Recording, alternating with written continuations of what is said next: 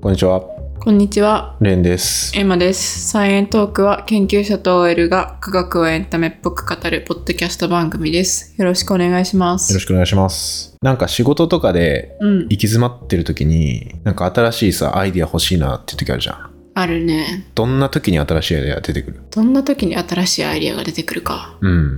まあ、私研究じゃないからそんなになんかアイディアが必要な職種じゃないっていうのもあるけどな。普通にじゃあ仕事以外で考えていい仕事以外って逆に何あるポッドキャストああ、例えば例えば、ちょうど今、うん。あの、サイエントークのキャラクターを作ろうとしていて、ああ、はいはい。アイディアが欲しかった。ああ、じゃあそれはまだ出てきてないっていうこと。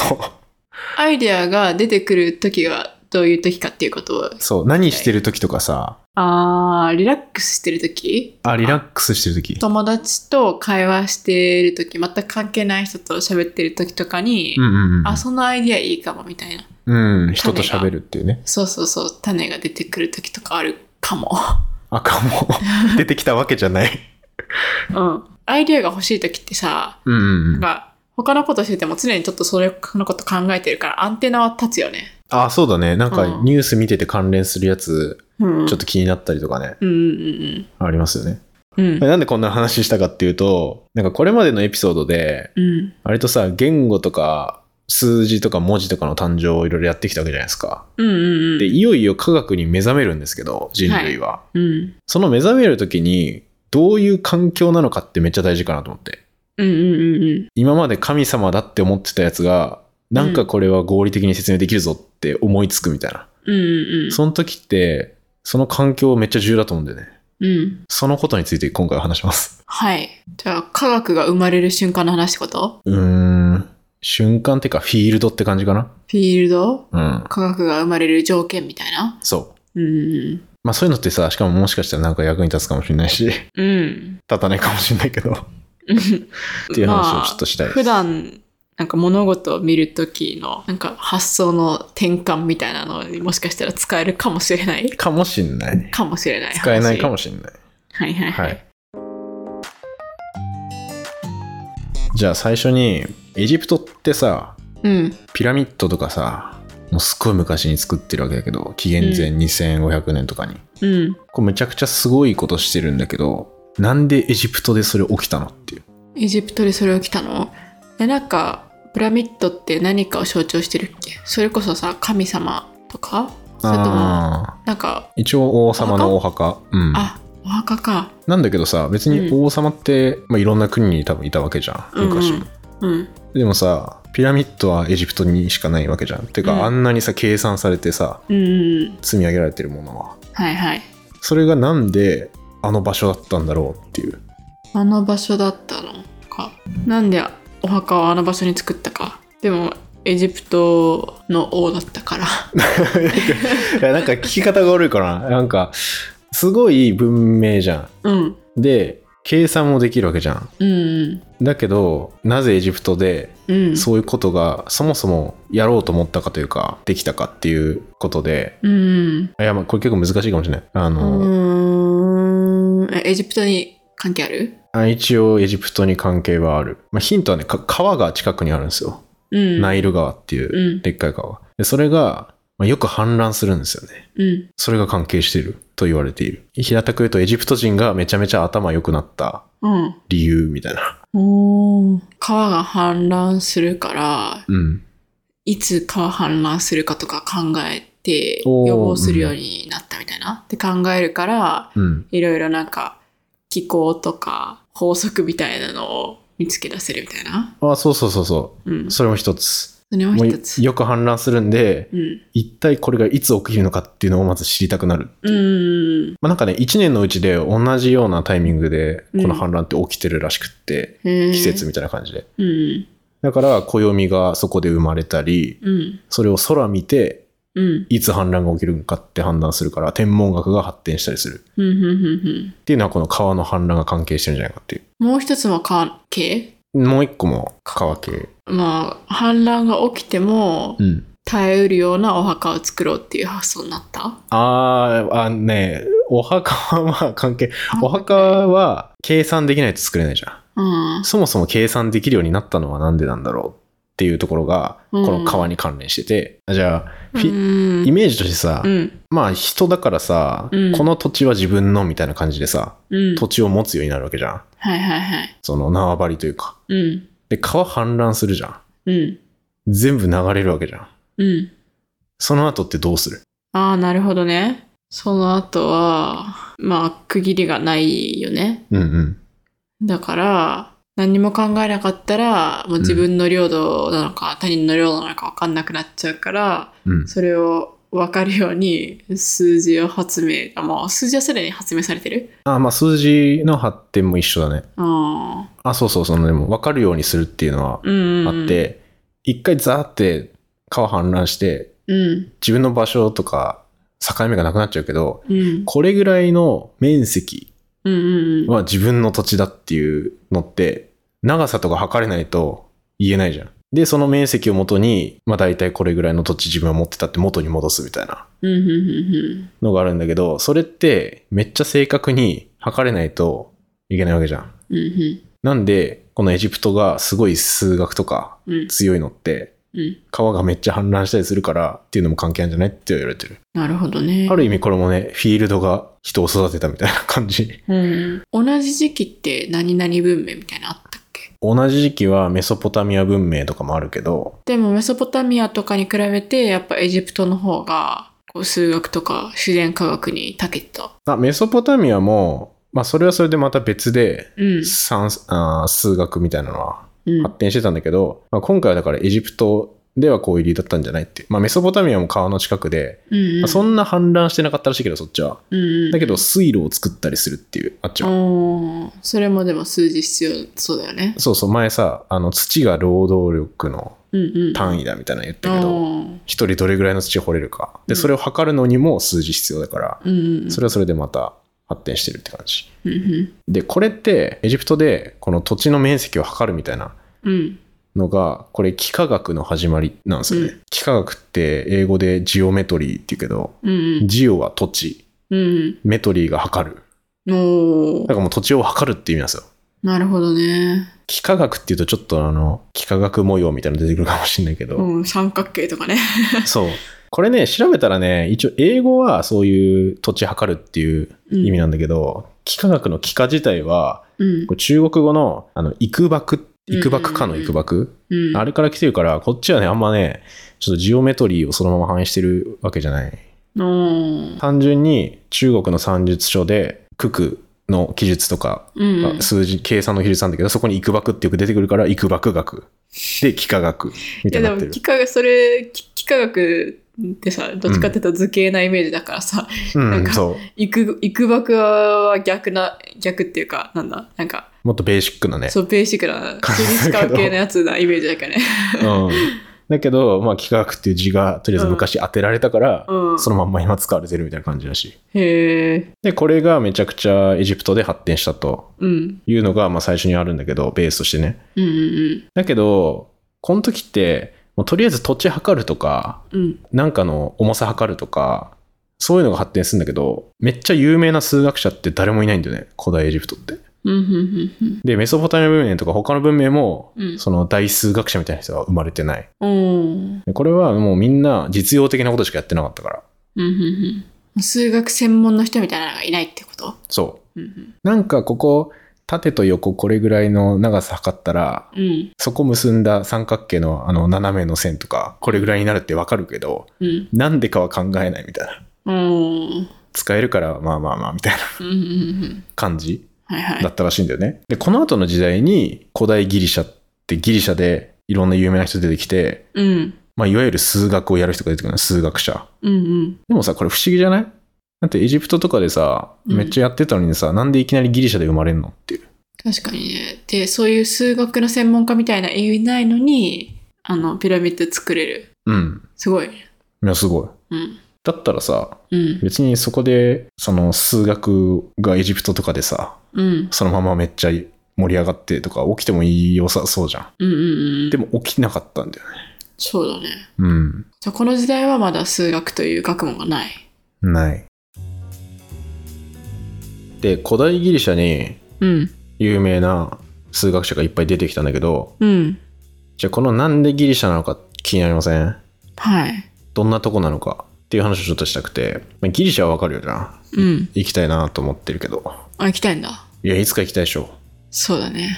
ヨーザ・ヨーロッパみたいな感じしないうん。なんか、いつだかになんか経済破綻みたいなのしてなかったっ け してただかわ。らそのイメージがあるからあんまり行きたいという気持ちが。あじゃあ、エジプトとかではなかったんだ。うんと。かメソポタミアとかではないけど、ギリシャにあって、うん。で、それによって数学が生まれた。そえ、当てようとしていいう。ああ、理由うん。いいよ。いや、別にないけどい。や、でもね、あもうえっとめっちゃシンプルっすよ。せ制度があるっていうかい今さそういう学者みたいなのがいなかったって言ってたじゃん、うん。みんな実用的なことしてたってうん。エジプトではうん。でもギリシャではうん。もうちょっと発展してちょっとみんな専門家みたいなのが生まれてきて、うんうんその専門家の一人が一人一人っていうか専門家のうちの一つが数学 うん。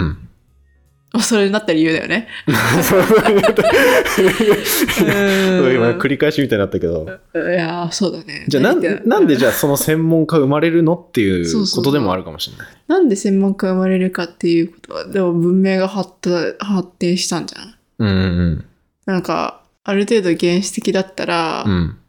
もう、一人の人がいろんなことをできるっていうことによって成り立つけど、うん。でも、高度化してくると、技術とか難しくなってくるから、分業みたいになって、で専門家が生まれる。当たり前のこと言ってるか。うんまあまあまあまあ、でもそうなんだけど、 うん。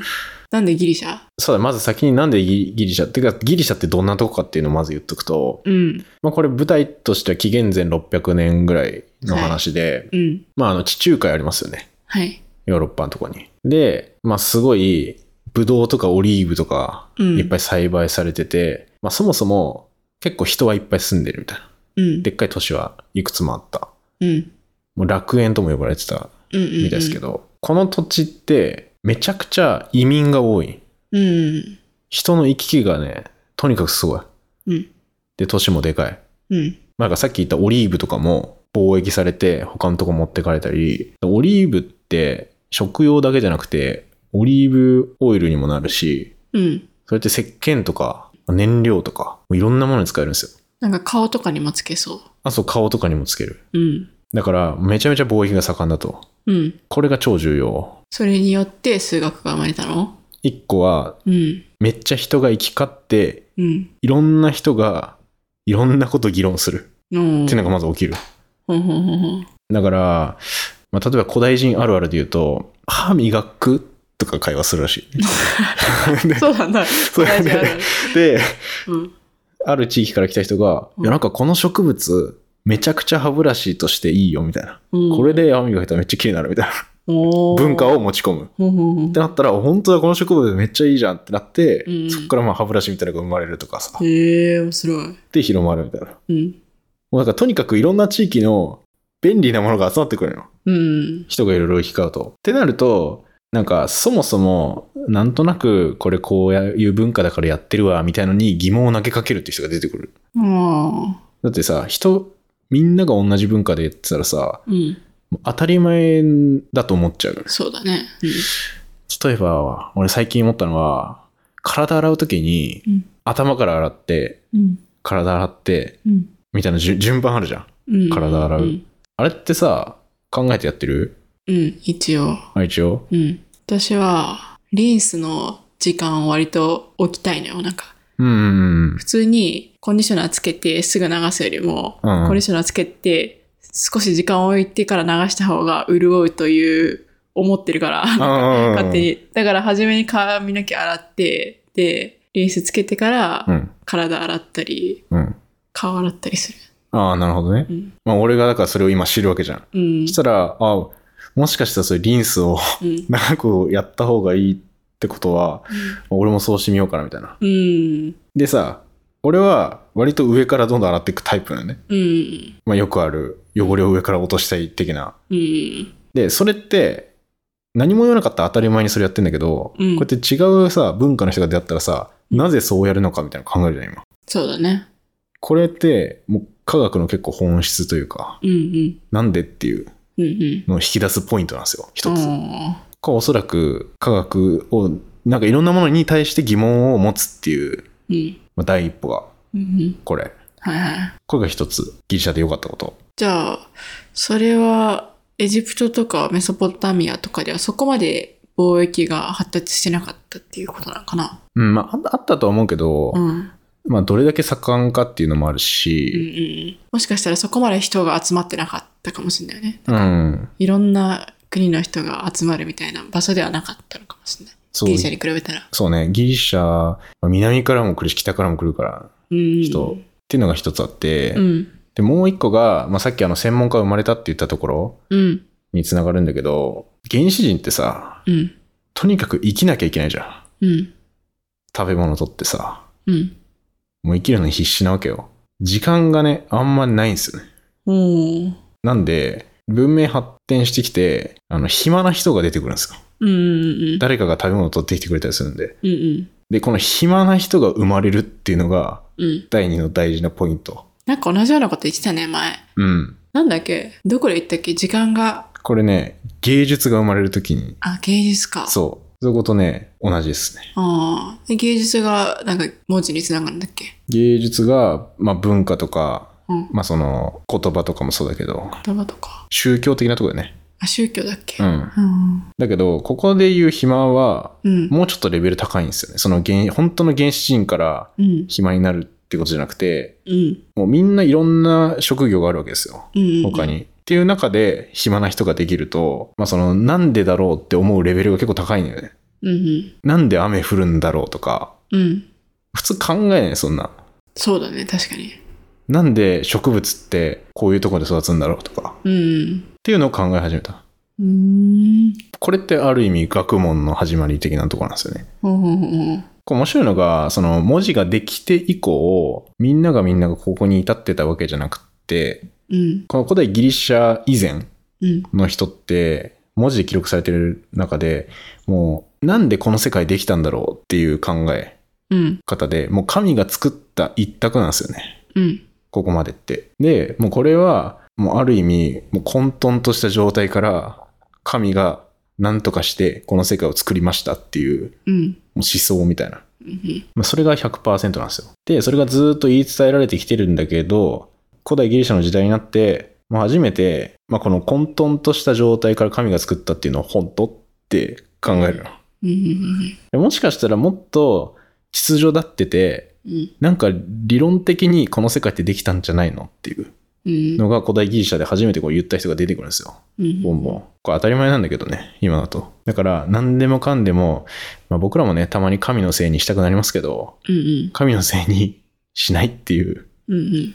のが結構大事だったわけですね、うんこの時。もうちょっとなんか分かりやすいのでいくと、実験ってあるじゃん。はい。なんか、今って実験を繰り返して同じことが起きるって当たり前じゃん。うん。でも、いやでも、同じことやっても、神は気まぐれなんだから、うん。本当に同じこと起きるか分かんなくねっていううん。世界観なの。もう前提が違うと、そういう感じになっちゃうのか。そう。そもそも時間計る方法なかったんだけど、まあ、太陽を昇って沈むのにが、うん。そんな時間ぴったりで動いてるわけないじゃんみたい な。そんなわけねえだろっていう人しかいなかったよね。っうん。ていう世界観ですね。うん。で、これに一石を投じるすごいおじさんたちがいっぱい出てくるよっていう話が、こっからの科学者なんですね。なるほど。それまで疑問に思ってる人いなかったんかな。うーん。まあ言っても時間がなかった。まあいても時間がなかったか、うん。まあ文字誕生以前はさ、そもそもだから記録残せないっていうのがうん。あるから残ってはないけど、その理論的に考えるっていうこと自体を発明したというか、うん。うん。うん伝わるかな、これ。いや、わかるよ。もう神のせいにしないっていう発想が生まれたってことだよね。うん。もう全てがなんとなくって いう世界でしたよっていう話ですね。なんか、今だったら神のせいにしないのが当たり前だから、うん。普通に考えたら理論的に考えちゃうやろって思っちゃうけどね。うん。これってなんでなのってなったら、こうこうこういう理由でこうなるっていう風に考えそうだけどね。うん。だけど、もうそもそもう、ん。それを何かを証明するっていうプロセスがまだ踏めないみたいな状態もなんよね。じゃあ、例えば一個例出すと、うん。数学といえば証明だけど、例えばさ、今、円ってさ、うん。直径、中心取るようにさ、直径かけるじゃんああ、中心を取るようにね。ううんんうんその直径でさ、うん。うん。二分割されたさ、円ってさ、うん。まあ、半分半分じゃん。うんうん一緒の大きさじゃん。うん。うん。これ本当に一緒の大きさっていうのも言えないみたいな。なるほどね。当たり前なんだけど、うん。それが半分に、その直径で分かれた2つの半円が同じ大きさですっていう証明がまずされてない。されてない。うん。今はされてるってこと今はされてるじゃ。うんんで、。そのプロセスとしては、図形ってうん。重ねて同じ大きさだったら同じ大きさじゃん。うん。当たり前なんだけど。 うん。だけど、まずそれが当たり前のこととしてあって、うん。それがまず前提として、誰もが納得することとしてある。うんじゃあ、円を直径で半分に割って、うん。実に割ってみて、で、重ねてみたら、あ本当だ、本当にこの円中心取るように半分にしたら、うん同じ大きさになったわってなるじゃん。うんうそんしたら、これは誰もが認める証明っていうのになる。うんうんうんいや、円半分で直径したら、一緒じゃん、それ大きさっていう俺らの感覚。うん。うんそれが当たり前じゃないの。うんこの時。いやいや、そんなことないでしょうっていう人が当時絶対いたと思うんだけど、うんいやでも実際これ割ってさ、重ねてみたら同じ大きさになってるから、うんこれ一緒でしょってなったら、ああまあ確かにってなるじゃん。なんか直径いろんなところで弾けるから 全部の直径においてうんうん。半分になるのって思いそうだね。ああ、角度変わったらとそうか。そう。ああ、まあ、あれ角度変わったらそうくるくるって回して元のうんうんうん場所に戻せばいいかな。わかんない。その疑問を投げかけた人がいたかわかんないけど、いや要はそういうことだよね。うん。いや、こうやって引いたら実は一緒じゃないんじゃねとかいう人もいたかもしれないし。うん。っていう、なんかこういう、今までの、まあなんとなく数字できましたとか、うん長さ測りますとかだけじゃなくて、その理論的に何かを説明するみたいなことが、初めてギリシャでやった人ができたんで、うん。もうなんか論破王みたいなのが出てくるんですよ ね。いっぱい。うん論破おじさんがいっぱい出てくるんですよ。古代ギリシャって。で、そういう人はやっぱ、お、すげえってなって、うんこの人めっちゃ、まあ論破とは言ってないと思うけど、すごい納得させられるわみたいな人が結構有名になってって、アリストテレスとか。そうそうそう。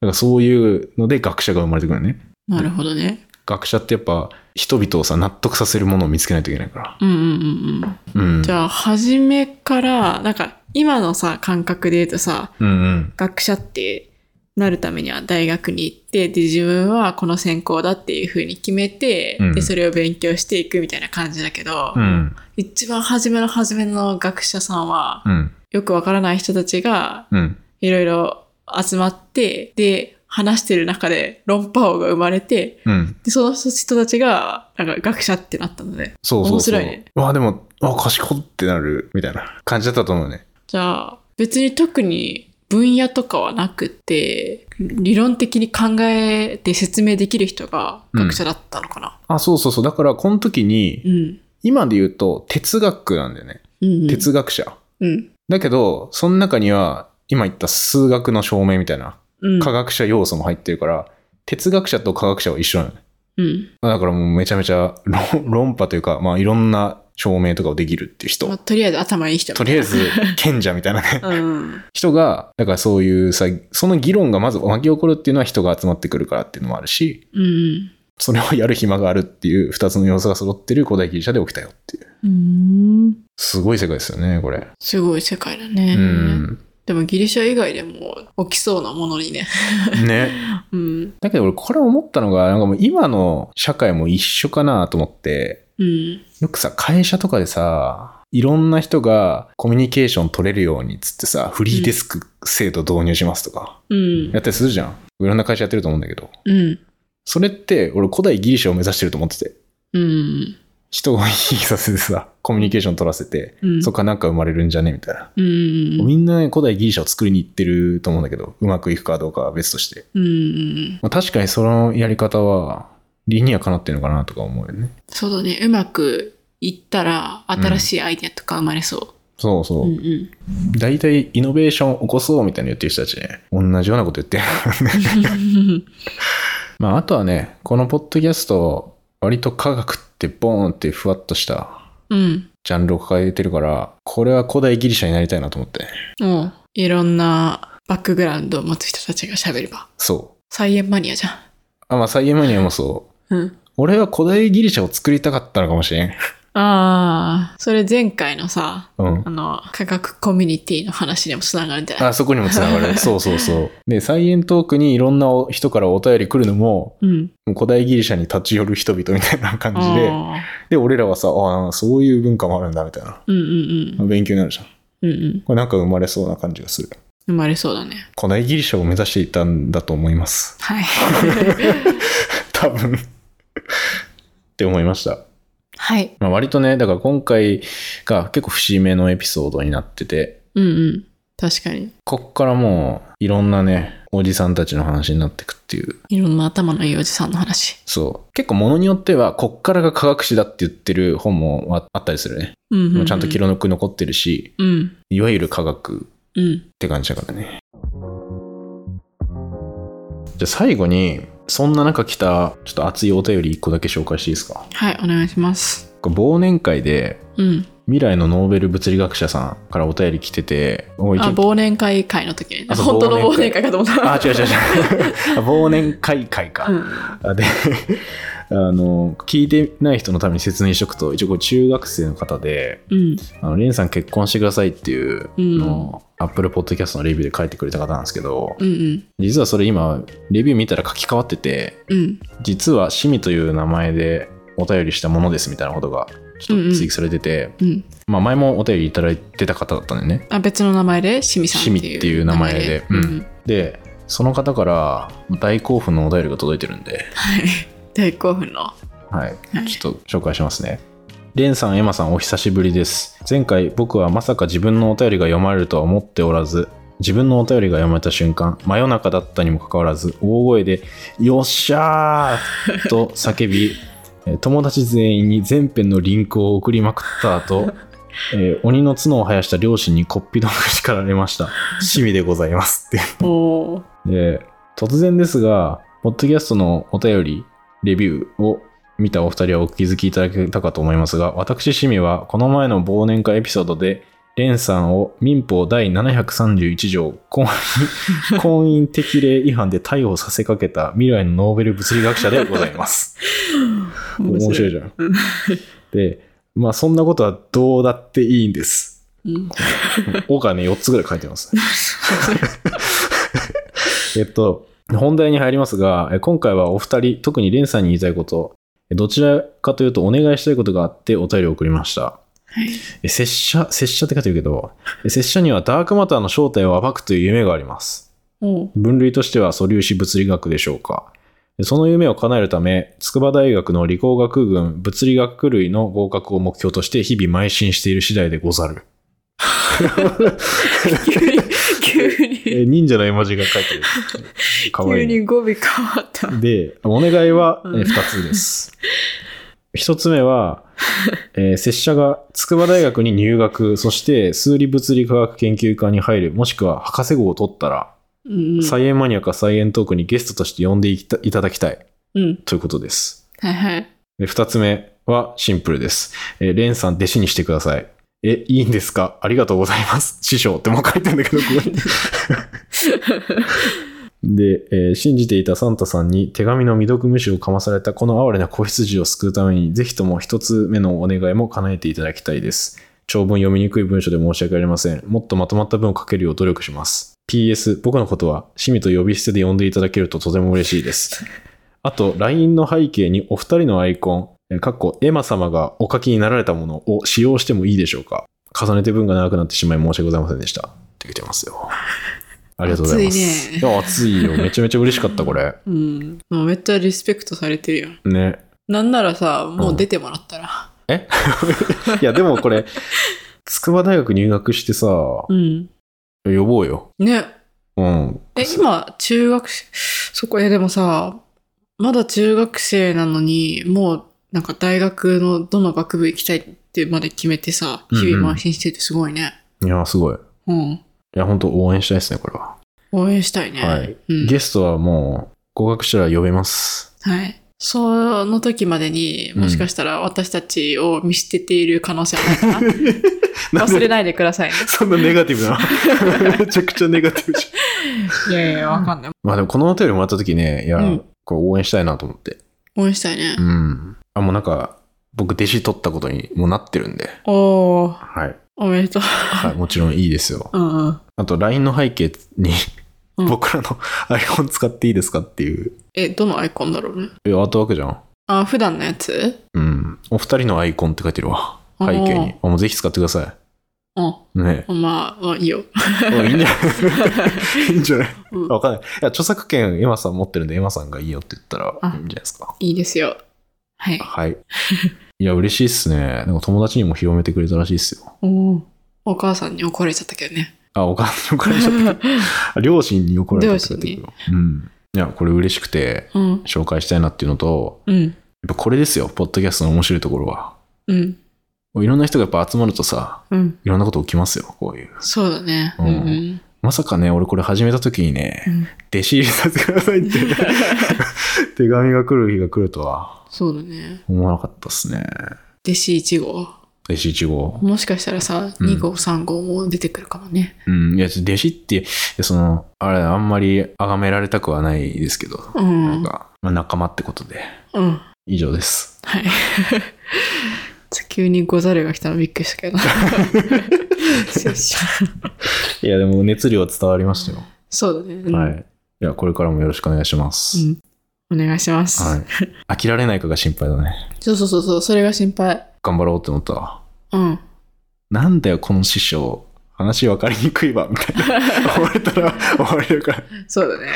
サイエントークで呼びたいね。そうだね。うん、せっかくだしね。うん。いやー、でもそれもしさ、本当にゲスト出演してくれたら、エモくない、数年後でしょ、まあ、うん私たちにとってのさ、まあ、3、4年後とかだったらさ、うん。まあ、そんな短いけどさ、うん。中学生の時からこ大学生ってなったらさ、だいぶさ、長い感じすんじゃん。うんうんうん。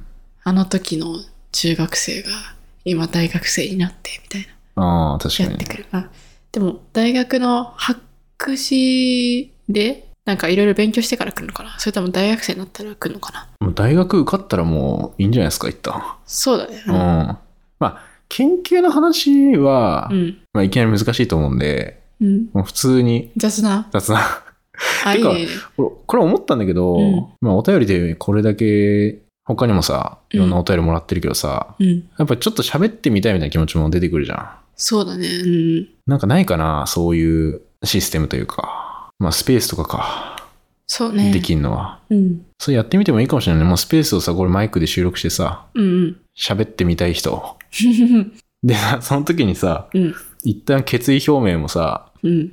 この、呼び捨てにするのはあれだけど、うん。シミくんに来てもらってさ、うん。宣言してもらってさ、応援したよね、みんなで。